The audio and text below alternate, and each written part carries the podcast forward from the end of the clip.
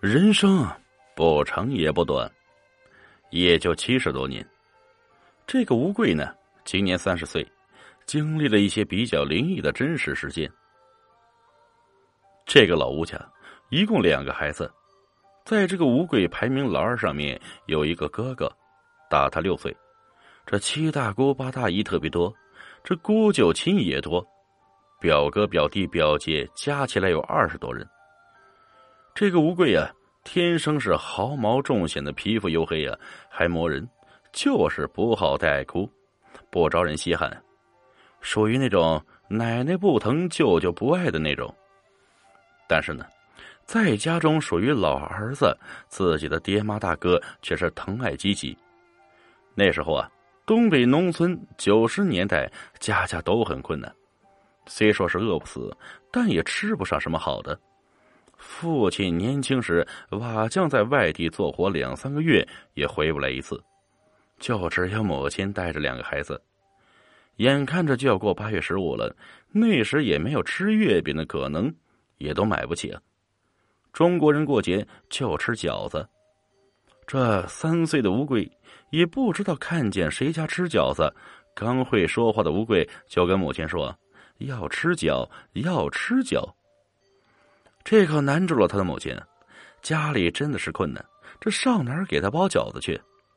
一个话都说不全的孩子要吃饺子，自己却满足不了，这母亲呢，心也是不好受啊。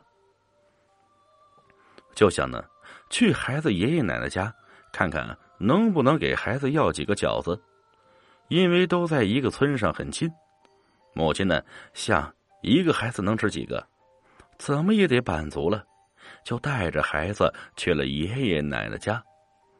到了以后啊，母亲就把孩子要吃饺子这事儿给奶奶说了。奶奶听了以后说：“那能是孩子想吃啥就吃啥呀？这可没有啊！”头都不抬的做着手里的事这母亲带孩子走出了奶奶家，这眼泪便流了下来呀。自己的男人不在家，自己心爱的孩子想吃饺子都满足不了，婆婆呢又是这种态度，心里自然不好受啊。其实爷爷奶奶跟着老叔过日子的也是不好过呀，都很难。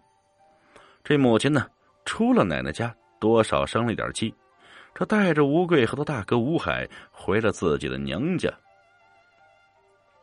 吴贵家。离姥姥家大约有两公里左右，不在一个村子。那时候交通工具都是带横梁的自行车，儿童座椅都是用木头做的，这卡在直行车的横梁上。吴贵啊就坐在上面，吴海坐在后面。到了姥姥家呢，母亲把事情经过说了以后，给孩子包了饺子，那孩子吃的很开心。下午三点多不到四点，母亲说要回去。姥姥呢，想留着娘儿三个住一晚上再回去。母亲说：“这家里还有鸡鸭要喂，这必须回去。”姥姥说：“要回早点回吧，晚上路上不干净。”这临走啊，还给带了一些饺子回家吃。吴贵家和姥姥家走的路啊，不是坟地，是一条省地，这车速快，经常出事。回到家以后呢，母亲就让吴海在屋里带着吴贵玩。自己去喂鸡，这不一会儿啊，这个乌龟就不对了，这浑身汗毛竖起来，闹了起来，这嘴里一个字一个字说着“怕怕怕”，并指着屋里西面墙上粘的画，直往哥哥怀里钻。这想看不敢看的，看那幅画。这幅画的内容啊，是彩色蓝底，背景是红脸财神爷画像。这手里还拿着如意，这时啊，乌龟的母亲进屋也看到了，就给他拿了一个小褥子。这种小褥子在东北家家都有，颜色是红色的，带小碎花让乌龟呢躲在里面，不让他看那幅画。可是这个乌龟呢，趴在里面，还是自己把背边掀起来看那幅画，并用手指指着那幅画说：“怕呀，怕。”他母亲见状，也顺势看那幅画，也觉得怪怪的，哪里有些不自在。此时的吴贵呢，看到的却是啊，头裹着绷带，类似于木乃伊带着血，这手还伸出来，不断抓他。